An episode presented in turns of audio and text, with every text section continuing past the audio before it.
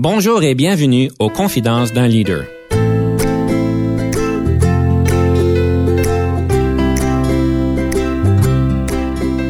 Ici Denis Lévesque, coach de cadre. Nous avons donc l'honneur et le privilège de recevoir en studio des leaders qui ont marqué leur communauté afin d'apprendre de leur expérience et de s'inspirer de leur sagesse.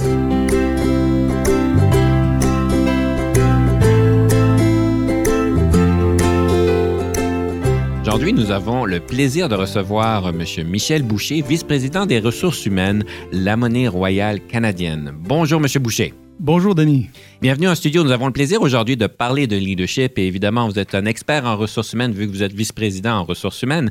J'aimerais peut-être lancer l'émission aujourd'hui, peut-être pour vous demander, c'est quoi un bon leader? Je présume qu'en ressources humaines, euh, vous avez eu l'occasion de côtoyer des fantastiques leaders et des leaders en développement. Alors, euh, euh, c'est quoi un bon leader pour vous en entreprise? Ça, c'est une grande question. Dans le rôle des ressources humaines, on fait beaucoup d'entrevues, on embauche des gens, évidemment. Et quand on est dans la situation où on embauche des gens qui vont être en, situation de, supervision de personnel, euh, on cherche toujours cette, cette perle-là de leader. Évidemment, euh, chaque organisation a sa définition, mais moi, ce que j'ai toujours cherché, c'est quelqu'un qui a la qualité d'être un rassembleur. Euh, une personne avec laquelle les gens veulent côtoyer, qui veulent être prêts, qui veulent consulter, parce qu'ils savent qu'ils vont avoir, de, premièrement, de l'écoute, et puis ils vont être capables d'aller chercher des, idées ou des réponses, ou du moins, en tout cas, parfois, c'est simplement se faire rassurer. Alors, je pense que cette, euh, composante-là humaine du leader est très importante, et c'est pour ça, d'ailleurs, qu'on voit souvent des gens qui accèdent à des postes de leadership sans nécessairement qu'ils aient l'expertise en la matière euh, spécifique de d'où l'entreprise est. Alors, on peut avoir euh, quelqu'un qui est un, président ou un vice-président d'une organisation de pétrochimie, euh, mais qui n'est pas un chimiste de formation, mais c'est parce que c'est un, leader. Alors, c'est vraiment, je pense, la qualité de pouvoir rassembler les gens, les unir vers une, vers une, même, une même vision, une même direction. C'est drôle, vous parlez d'entrevue et bon, évidemment, on ne veut pas donner tous les secrets à tout le monde, mais Comment vous faites pour figurer ça en entrevue, dans le processus d'embauche? Parce qu'évidemment, au niveau des cadres supérieurs, c'est un processus un petit peu plus étoffé que juste une, une coupe d'entrevue. Mais comment vous faites pour déceler si vraiment la personne a cette, cette chimie ou cet ingrédient important? Ça, c'est intéressant parce que pendant longtemps, en ressources humaines, je parle de mon cas, mais il y a beaucoup qui a été écrit là-dessus. Euh, même il y a des bouquins sur les questions qu'on se fait poser en entrevue. Alors, c'est devenu de plus en plus facile, d'autant plus maintenant avec Internet. Euh, c'est très facile. Il y a même des, j'ai même vu des situations où est-ce que les les gens sortent d'entrevue d'une organisation, ils vont mettre sur Internet les questions qui se sont fait poser. Mhm. Alors, ça devient un peu euh, une espèce de comédie. Et euh, la façon dont, la meilleure façon dont moi j'ai trouvé de contrer ça, c'est en fait très simple. C'est de demander à la personne de nous raconter l'histoire de leur carrière. Et puis de les laisser parler, puis de s'intéresser à leur histoire. Et souvent, c'est là qu'on voit le côté le plus authentique ressortir des gens. Euh, quand on leur demande de de parler d'eux, de leur histoire à eux, on arrive plus facilement, et c'est pas, c'est pas donné, mais de, trouver les, les, moments charnières de leur carrière et là s'intéresser et les faire parler. Et le plus important, c'est d'écouter, d'écouter, d'écouter. Et puis, euh, c'est là qu'on voit souvent le, les dimensions des leadership, les moments où ils ont appris, les moments durs de leur carrière où ils ont appris. Euh, et euh, c'est vraiment la, technique d'entrevue la plus simple, c'est leur demander de nous raconter l'histoire de leur, de leur carrière. Et parfois, ça rentre, quand ça devient vraiment candide et vraiment authentique, euh, ils vont même nous parler de, des moments de leur vie personnelle qui sont interpellés, interpellés avec leur carrière. Et ça, c'est vraiment révélateur. Alors, une série de questions très bien préparées, c'est pas nécessairement ça qui fait la meilleure entrevue. C'est certain que vous parlez de la personne pour parler de leur propre carrière et je présume qu'il y a certaines personnes qui regurgitent leur propre euh, curriculum vitae que vous avez d'ailleurs devant vous. Mais c'est pas ça que vous cherchez. Vous cherchez, vous parlez des moments charnières de leur carrière, des moments d'apprentissage au niveau du leadership. Dans votre expérience, euh, quels sont ces moments charnières qui font qu'un leader euh, peut-être allume ou peut-être comprend certaines choses ou accélère leur développement en leadership? Les moments charnières les plus intéressants, les plus révélateurs sont les échecs. Et comment les gens se relèvent de leur échec et de pouvoir les entendre parler euh, de la perspective qu'ils ont pris, des moments de réflexion, de, prendre un, pas de recul et de, penser à qu'est-ce qui s'est passé, comment ils ont réagi, comment ils auraient pu mieux faire, et de les entendre nous expliquer comment ils ont sorti grandi et comment ils ont appliqué ces leçons plus tard dans leur carrière, ils ont continué de progresser. Je suis toujours un peu soucieux des gens qui n'ont jamais eu d'échec, qui te présentent leur CV que c'est seulement une série de succès. Et là, je me dis, c'est impossible. Un, c'est impossible. On n'est pas parfait, donc il y a tous des moments où on trébuche. Mhm. Mais c'est vraiment de comment on se relève qui est vraiment révélateur du caractère des gens. Et euh, donc, c'est intéressant de, de les entendre parler de leur succès parce qu'on veut comprendre c'est comment ils s'y prennent, quels sont leurs principes, quelles sont leurs méthodes. Mais éventuellement, tu trébuches, tu, tu tombes, tu, tu te fais mal. Et c'est dans le comment on se relève qui est intéressant. Et c'est là que c'est vraiment il y a le plus de richesse qu'on peut aller chercher. Et quand les gens sont assez humbles et honnêtes d'en parler ouvertement et de le partager, ça, pour moi, ça parle beaucoup. Je présume qu'on ne cherche pas quelqu'un qui a 55, 50 000 euh, échecs, mais euh, c'est intéressant de vous entendre parler là-dessus, donc de pouvoir euh, en prendre des leçons et bâtir là-dessus. Monsieur Boucher, j'ai la question du centenaire, on pourrait presque dire. On parle tout le temps de la dichotomie entre un leader charismatique et un leader qui ne l'est pas. Ce sont de grands débats d'ailleurs qui se passent souvent entre les experts en leadership. Est-ce que c'est plus important d'avoir un, un leader charismatique ou un leader qui a aucun charisme? D'après vous, est-ce qu'il y a place aux deux ou est-ce qu'il y en a un qui est meilleur que l'autre? Il y a vraiment de la place pour les deux, c'est clair pour moi. Et je pense que ça dépend aussi du genre d'organisation qu'on est. Si on est une organisation très médiatisée, un leader qui est charismatique, évidemment, est probablement plus approprié. Euh, mais on le voit dans toutes sortes d'entreprises et je pense que ça revient beaucoup aux, valeurs aussi de l'entreprise. Qu'est-ce qui est priorisé, qu'est-ce qui est valorisé? Et euh, c'est une, question d'avoir un bon mariage entre la culture de l'organisation et les valeurs de l'organisation et euh, les caractéristiques ou la personnalité du leader. Alors, il y a de la place pour les deux. Il s'agit que ce soit un bon mariage entre l'entreprise et le, le leader, soit charismatique ou pas charismatique qu'il est. Donc, ça revient encore euh, aux besoins de l'entreprise, à la raison d'être, à la culture de l'entreprise. Tout à fait. D'accord. Si vous aviez une suggestion à donner à quelqu'un qui est peut-être euh, dans ses premières expériences en leadership euh, ou en gestion, un superviseur ou un gestionnaire, ou quelqu'un qui aspire en fait à des positions plus expérimentées en leadership, quelle serait cette suggestion que vous auriez à leur donner, ceux qui, euh, qui aspirent à ces postes-là? Ma recommandation numéro un, ce serait de s'assurer de faire la connaissance de soi, un cheminement de carrière ou, un- ou une quête tout au long de sa carrière. Parce que inévitablement, qu'est-ce qui fait en sorte que un rôle de supervision, de gestion, de leadership, à quelque niveau que ce soit, faire en sorte que la personne va réussir, il y a une grande composante de ça, qui que la personne se connaisse elle-même, qu'elle connaisse ses forces, qu'elle connaisse ses faiblesses et qu'elle sache s'entourer des bonnes personnes, aller chercher les bonnes connaissances. Et euh, je pense que souvent les gens euh, euh, trébuchent ou, ratent leurs belles opportunités parce qu'ils ne voient pas ce qu'il y a dans leur angle mort. Hmm. Et donc, quand on, travaille de près avec les gens, puis quand on est vraiment curieux de se connaître soi-même, puis qu'on est ouvert et on est réceptif à recevoir des commentaires, euh, les personnes qui nous connaissent bien et qui veulent notre bien vont nous dire qu'est-ce qu'il y a dans notre angle mort, qu'est-ce qui pourrait nous, faire en sorte qu'on on va échouer. Euh, c'est un peu notre talon d'Achille. On le connaît pas toujours, mais souvent, d'autres personnes le connaissent. Et si on établit ces bons liens-là, vont nous, vont nous le pointer et qu'on puisse s'améliorer. Et euh, donc, la connaissance de soi tout au long. Et les autres, toutes les autres dynamiques, il y a tellement de, de, forma, de bonnes formations sur le leadership que tous les outils sont là. Mais on est les seuls qui peuvent travailler sur nous-mêmes. Monsieur Boucher, est-ce que je pourrais être un petit peu provocateur? Absolument, allons-y. Parce que, évidemment, ce que vous me dites, ça a beaucoup de sens. Et on entend ça souvent, et dans ma propre expérience, je pense que c'est un des éléments les plus, qui sont les plus importants, parce que euh, au niveau du leadership, c'est surtout au niveau du comportement. Mais est-ce que c'est pas un peu trop cliché? Les gens qui pensent que c'est cliché, c'est peut-être parce qu'ils n'ont pas fait le travail. C'est un travail qui est très difficile de se connaître soi-même, de se poser vraiment les questions les plus, les plus difficiles et non seulement de les poser, mais de les reconnaître et de, après ça de prendre les actions, les gestes pour, pour s'améliorer. Alors, je pense que quand on dit que c'est cliché, c'est peut-être que les gens ont ouvert le rideau un peu puis ils ont dit ça, c'est beaucoup trop difficile. Alors, comment je m'en sors facilement?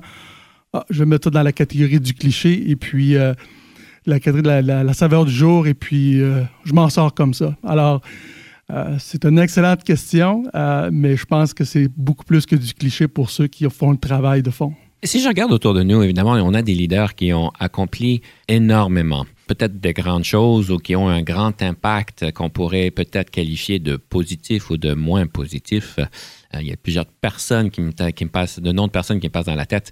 Mais c'est quoi la définition d'un grand leader? Si on regarde, par exemple, Napoléon, un grand, un, grand personnage historique. Si on regarde à Trump, quelqu'un qui a, évidemment, qui est un leader au niveau du président des États-Unis. Si on regarde à d'autres personnages qui ont euh, des grandes personnalités, qui accomplissent quand même beaucoup, et on n'est peut-être pas toujours d'accord avec ce qu'ils accomplissent et comment est-ce qu'ils les accomplissent, mais euh, est-ce qu'on les définit comme des bons leaders, des mauvais leaders? et c'est quoi la définition d'un bon leader finalement? Malgré les réalisations qui sont peut-être euh, quand même grandes, on pourrait même aller dire que Hitler était un leader incroyable. Effectivement, euh, on faire le débat là-dessus.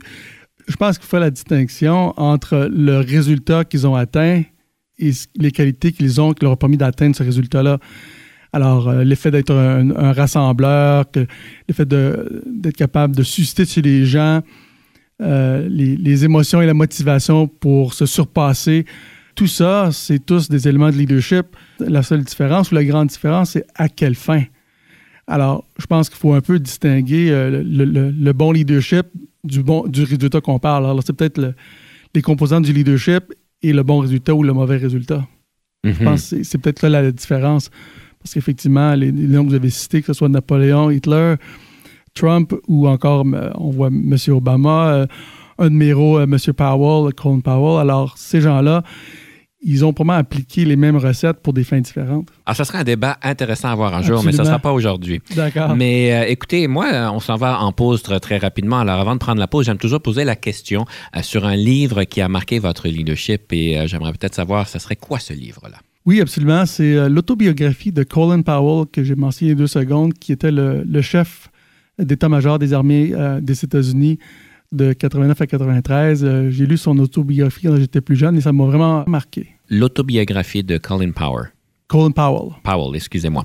Alors, euh, sur ceci, ça vous donne l'occasion d'aller sur amazon.com et aller voir c'est quoi le livre. On revient sous peu.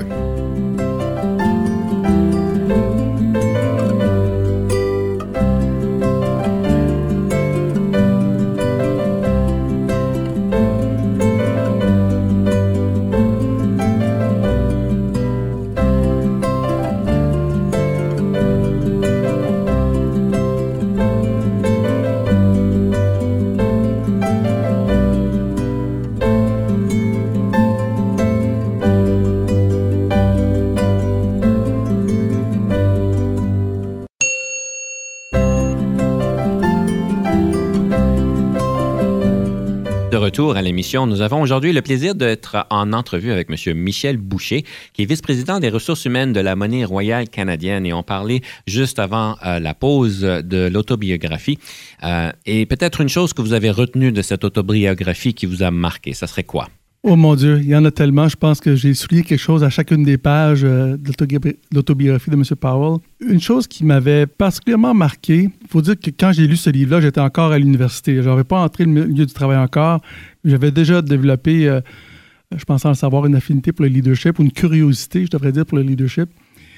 Et euh, une chose qu'il avait dit, c'est de s'assurer de ne pas laisser, de, de ne pas attacher son ego à sa position parce que quand la position tombe, l'ego va tomber aussi. Alors, c'était une façon de se rappeler que le titre, c'est pas sans importance, mais c'est pas le titre qui nous définit. Mm-hmm. Alors, pour moi, ça m'a toujours, ça m'a toujours marqué, ça m'a toujours resté.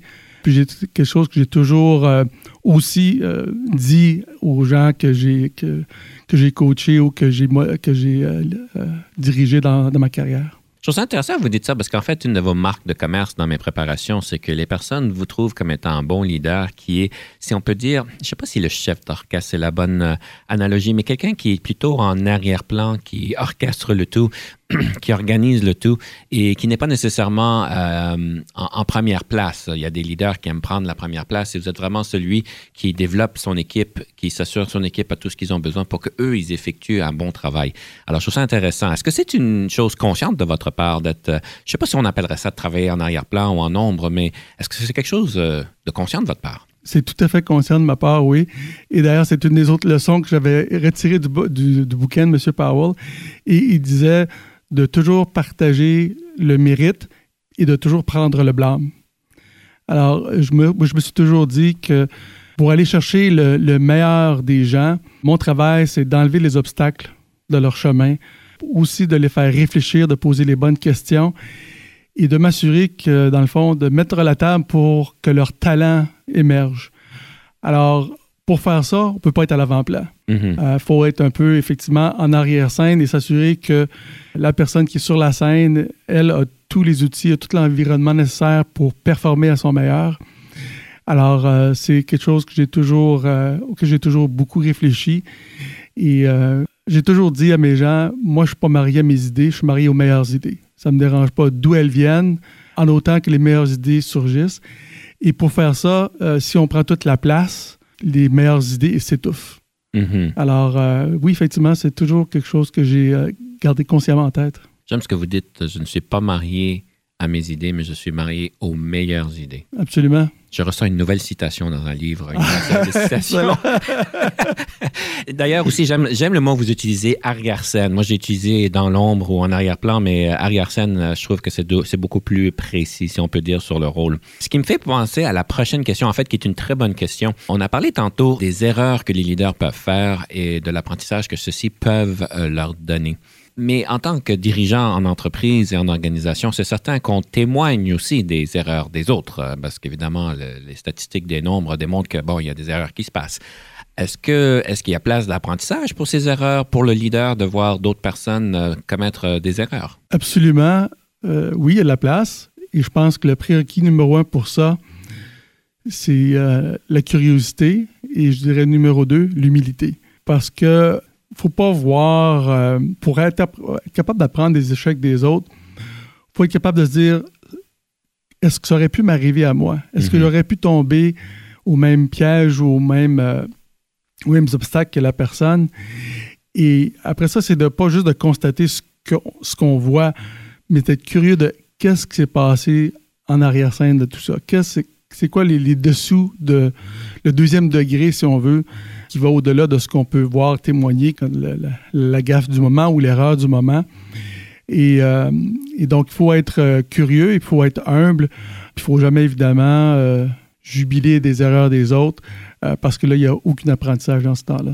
Tout à fait, tout à fait. Une des choses qui, euh, dans mes préparations, qui est revenue assez clairement, c'est que vous avez l'air d'être un expert au niveau du changement. Je sais qu'à la monnaie royale du Canadien, canadienne, vous avez eu quand même beaucoup de changements dans les dernières années et que vous avez donc euh, aidé l'organisation à naviguer le tout. Quand on parle de changement pour vous, il y a énormément de livres qui sont écrits, il y a des modèles qui existent. Mais dans votre expérience, si vous aviez deux choses à souligner qui comme faudrait qu'on se concentre dessus pour s'assurer que le changement soit bien navigué, pour donner les résultats nécessaires, les objectifs qui sont peut-être pas toujours ceux qu'on voulait avoir au début, mais au moins les bons objectifs. Ça serait quoi la recette de deux choses qui sont super importantes? Ben D'abord, je dirais que de bien gentil m'appeler un expert, mais loin de moi de me penser un expert en gestion du changement. Euh, mais j'ai quand même beaucoup d'expérience en, en gestion du changement, en, en avoir vécu plusieurs moi-même. À savoir maintenant à, à identifier deux items. S'il y avait deux choses, j'aurais à dire, c'est un, il faut être capable d'articuler le plus clairement possible la vision de où on amène les gens. Parce que ça peut créer beaucoup de- d'incertitudes, même de l'insécurité. Le changement, si les gens ne savent pas, on change vers quoi? C'est quoi le- la transformation qu'on recherche? C'est quoi la destination, le but? Alors ça, c'est d'être le plus clair possible. Et si on n'a pas une vision très, très claire, euh, je pense que c'est correct de, le dire, mais d'engager le dialogue avec les gens. Euh, mais c'est sûr qu'on se crée un obstacle additionnel quand on n'a pas formé clairement la, destination. Euh, alors, ça, ça c'est l'item numéro un. Et numéro deux, en tout point, de laisser beaucoup d'espace pour le dialogue, la conversation, la communication, autant pour le gestionnaire de constamment communiquer qu'est-ce qu'on fait, pourquoi on le fait, où est-ce qu'on s'en va, mais aussi pour laisser les gens se manifester, de dire leurs attitudes, de, dire leurs craintes, pas pour nécessairement toutes les résoudre, mais au moins pour qu'ils puissent l'évacuer, pour qu'ils puissent le sortir, parce que tant et aussi longtemps qu'ils gardent dans, dans d'eux, ça devient du bagage qui devient de plus en plus lourd, qui s'accumule, et puis à un moment donné, il y a- les gens ne sont plus capables d'avancer, c'est trop lourd, c'est trop difficile. Alors, c'est d'être euh, clair sur la vision du futur et laisser beaucoup d'espace euh, pour la communication et le dialogue. J'aime ce que vous dites. Une chose que vous avez mentionnée, c'est que des fois, la vision n'est pas claire. On sait que le statu quo n'est pas acceptable. On, regarde des faits probants que l'organisation euh, peut-être sera pas là dans trois ans ou d'une manière drastique. et qu'on ne peut pas fonctionner de la manière dont on fonctionne. On sait qu'on doit changer, mais on ne sait pas vraiment où on devrait aller, mais on sait qu'on doit changer. Donc, c'est intéressant de, dire ce que vous avez, ce que vous avez dit. La, prochaine question que j'ai pour vous, étant euh, quand même en ressources humaines, vous, vous êtes bien au pouls par rapport euh, au leadership et par rapport à ce qui se passe. Que diriez-vous serait le plus grand défi pour le leadership au 21e siècle? Je crois que dans l'ère euh, que j'appelle du, du I, du soi, où on veut se mettre à l'avant-plan, on veut notre 15 minutes de, gloire, ou le nombre de, des gens qui nous suivent sur, sur, Facebook ou sur Twitter ou sur quoi que ce soit, ça devient quasiment une marque de commerce. Je pense que l'humilité peut faire beaucoup de différence dans le leadership d'aujourd'hui. Ça peut être un élément qui nous distingue de la foule parce que tout le monde veut être tellement en avant de la foule qu'il n'y a, y a plus d'espace là pour être, pour être authentique. Alors, je pense qu'un leader qui est capable de faire preuve d'humilité, c'est quelqu'un qui va, ça va distinguer. Puis je pense que, que les gens vont plus se surprendre à naturellement euh, suivre parce qu'il y a tellement de bruit, euh, il y a tellement de, pollution de bruit présentement dans, l'espace du leadership que un leader qui est plus humble, je crois, peut ressortir du troupeau. Ça revient un peu au niveau 5, euh, leadership du niveau 5 de M. Colin Powell, qui a mentionné que le, niveau, le cinquième niveau a beaucoup à faire avec l'humilité. Et je trouve ça intéressant parce que beaucoup de monde au niveau du marché de travail vont vous dire c'est hyper compétitif, il faut vraiment se démarquer, il faut, faut ressortir d'une manière particulière. Et si j'ai compris votre suggestion, euh, la clé importante euh, de marque de commerce, c'est cette humilité qui est peut-être difficile à donner au niveau d'un curriculum vitae puis euh, d'une réputation euh, quand on n'est pas connu. quoi. C'est sûr que c'est plus difficile, mais je dirais que jumelé à ça, quelqu'un qui, est humble et, habituellement quelqu'un aussi qui est authentique. Et ça, c'est de l'intangible, mais quand on discute avec quelqu'un, on le sent immédiatement versus a quelqu'un qui, tout ce qu'il fait, c'est qu'il se met à l'avant-plan et se vante. Euh, souvent, on, a une réaction qui est plus défensive à ce genre de, personnage, de personnalité. Alors que quelqu'un qui est humble et authentique, c'est aussi souvent quelqu'un qui est plus attachant. Tout à fait. Il nous reste à peu près une minute. Est-ce que vous avez une, un mot de sagesse à partager à notre auditoire par rapport à qu'est-ce qui, euh, au niveau du leadership, quelque chose que vous-même vous avez appris, une leçon particulière à vous euh, que vous avez appris que vous voudriez peut-être partager? C'est très simple. Le leadership, c'est l'influence. Quand on arrive à influencer les gens, quand on arrive à influencer les organisations, ça, ça c'est du leadership. Oui, donner une direction, se mettre à l'avant-plan, donner la destination, c'est important. Mais une fois qu'on a fait ça, après ça, c'est d'influencer les gens dans cette direction-là. Alors, euh, l'influence, c'est plus important que, que le pouvoir. Parfait. Donc, d'être influent, quoi. Absolument. Et ça serait probablement une formation à prendre sur l'influence. Oui, il y en a des excellentes. Il y a des excellents bouquins aussi. Ah oui? Ça serait quel le meilleur bouquin sur l'influence? Colin Powell, l'autobiographie. Je vais être cohérent. On revient toujours à ce livre-là. C'est fantastique. Nous sommes sur la fin de notre émission et j'aime toujours lancer nos auditeurs à faire une réflexion, à être, être inspirés par une citation. Cette citation, ça serait laquelle? Le leadership, c'est avoir confiance en soi et aussi donner confiance en soi. Le leadership, c'est d'avoir confiance en soi et de donner confiance en soi. Absolument. Alors sur ce, chers auditeurs, nous vous laissons avec cette inspiration. Donc, euh, faites cette réflexion-là comme on, vous suggère de pouvoir regarder dans notre, notre miroir en arrière et de faire cette réflexion sur la confiance. Monsieur Boucher, ce fut un grand plaisir de vous recevoir en studio aujourd'hui. Merci beaucoup. Et donc, on vous laisse avec ça et à la prochaine fois.